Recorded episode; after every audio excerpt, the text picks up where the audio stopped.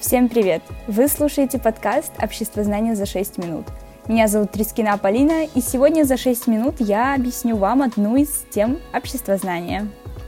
Понятие экономика включает в себя множество значений, но все они неотрывно связаны с производством или распределением продукции. С течением времени было выделено направление в науке, специализирующее исключительно на изучении экономики, ее роли в жизни общества, а также ее составляющих.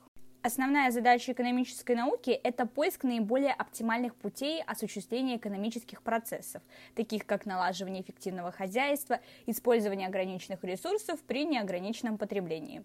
Выполнение задач возможно лишь при эффективном производстве, распределении, обмене и потреблении товаров и услуг. Предметом исследования являются экономические отношения, функциональные связи и взаимосвязи экономики с производством товаров и услуг – Функции экономической науки – познавательная, идеологическая, практическая или по-другому прагматическая, методологическая, образовательная, прогностическая, мировоззренческая, критическая и теоретическая. Особенностью экономической науки является упор на функциональные, а не причинно-следственные связи. В экономической науке всегда присутствует прямая связь между параметрами, из-за чего можно логично спрогнозировать последующие события. В причинно-следственных же связях подразумевается несколько событий, связанных друг с другом, из-за чего результат может быть неочевидным. И давайте поговорим об элементах экономической науки. Их всего пять. Это экономическое благо, экономическая потребность, экономические ресурсы, производственные возможности и экономический выбор. Экономическая потребность – это нехватка какого-либо продукта, необходимого для поддержания и развития жизнедеятельности человека, предприятия или общества. Экономическое благо – это товар или услуга, способные полностью удовлетворить потребность. Ресурсы – это средства, помогающие достичь экономических благ. Экономический выбор – это отдача приоритета наиболее выгодному использованию ресурсов среди альтернативных вариантов, в котором будет достигнуто удовлетворение потребностей при рациональных затратах или максимальной полезности в результате использования органических ресурсов. Производственные возможности – это способность общества производить экономические блага с наилучшим использованием всех имеющихся на данный момент ресурсов и при учете существующего технического уровня. И теперь уже конкретно рассмотрим экономические науки и поговорим про каждую в отдельности. Экономикс изучает законы бизнеса, методы хозяйствования и экономической политики. Этот термин постепенно вытесняется определением политэкономика.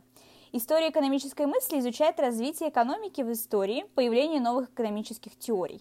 Финансы и кредит изучают денежную финансовую кредитную системы, их функции, основы обращения с деньгами и ценными бумагами, особенности организации финансов предприятий, банковского и страхового дела. Экономическая статистика изучает показатели различных отраслей производства, фиксирует их подъемы и спады. Политэкономия изучает основы экономических отношений, складывающиеся в процессе производства. С течением времени времени образовались две основные школы – меркантилизм и кейнсианство. Меркантилизм появляется в Западной Европе в 15 веке. Меркантилизм – это экономическая политика, согласно которой благосостояние достигается не благодаря производству, а за счет внешней торговли и накопления капитала внутри страны.